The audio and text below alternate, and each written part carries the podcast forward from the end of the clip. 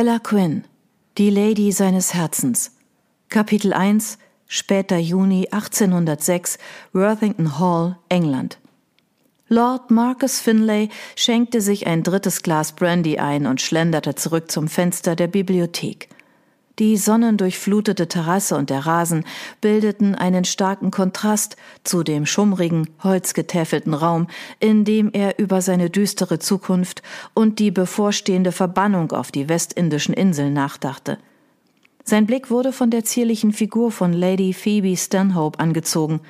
Die Sonne reflektierte ihre rötlich blonden Locken und schuf einen Heiligenscheineffekt, während sie lachte und mit den jungen Mädchen der Worthington spielte – Ihre Freude zu sehen erleichterte seinen Schmerz etwas. Alles an Lady Phoebe war perfekt, von ihren Locken und den himmelblauen Augen bis hin zu ihren kleinen Füßen und den schön geformten Knöcheln. Es bestand eine Verbindung zwischen ihnen. Er hatte es gefühlt. Sie war die einzige, die je versucht hatte, ihn zu verstehen. Er wollte sie heiraten, aber das schien nun unmöglich zu sein. Warum nur? Hatte er die einzige Frau, die er je wollte, nur wenige Tage vor seiner Abreise kennengelernt. Er fragte sich, wie ihre Kinder wohl ausgesehen hätten. Ein weiterer Anfall von Wut durchfuhr ihn, und er lockerte gewaltsam die Finger, die er um sein Glas geschlungen hatte. Marcus, hier bist du. Er drehte sich um, als sein Freund Lord Matthews Vivers, Erbe des Grafen von Worthington, auf ihn zukam. Vivers war der einzige Grund, warum Marcus auf der Hausfeier war. Sein Freund zeigte auf den Brandy. Das wird nicht helfen, weißt du. Marcus starrte das Glas einen Moment lang an und beobachtete, wie die Sonne die bernsteinfarbenen Schattierungen der Flüssigkeit einfing, bevor er das Getränk hinunterstürzte.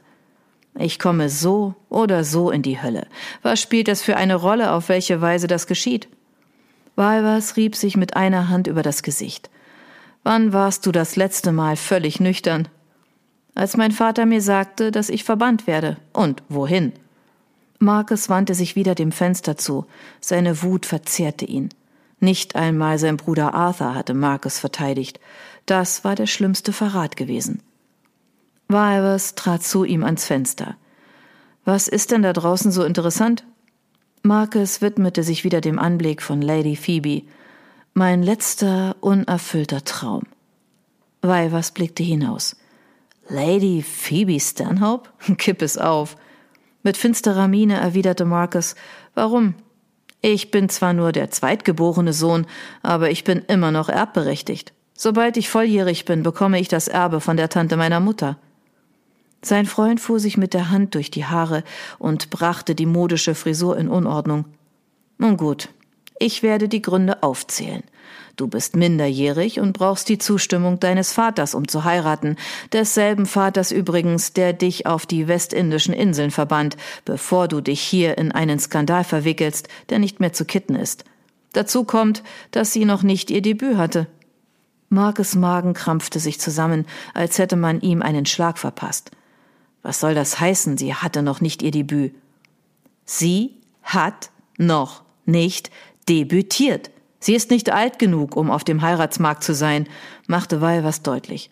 Mit zwanzig bist du selbst fünf Jahre zu jung. Glaubst du wirklich, dass ihr Vater damit einverstanden wäre, dass du sie heiratest? Damen heiraten mit zwanzig, nicht Herren. Markus schüttelte den Kopf und versuchte, seine Gedanken zu sortieren. Warum war sie auf dieser Hausfeier? War das ein Scherz, den ihm das Schicksal spielte, oder war es eher eine Bestrafung? Wie alt ist sie? Ich weiß es nicht genau, sagte sein Freund achselzuckend. Sechzehn oder siebzehn vielleicht.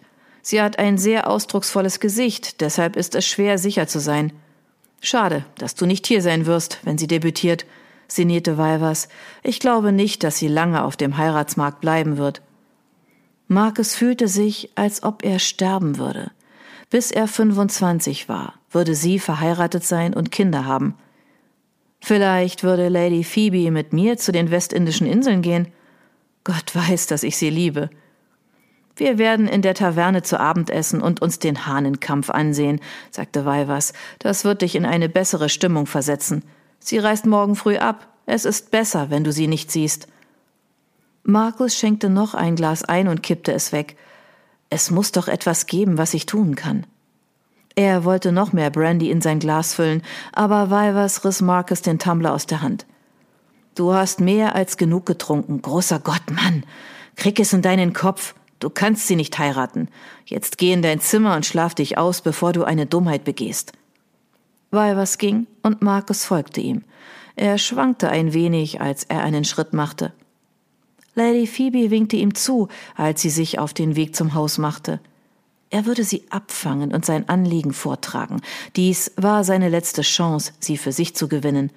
In neun Tagen würde er auf einem Schiff zu den westindischen Inseln sein, aber zuerst würde er sie nach Gretna Green bringen.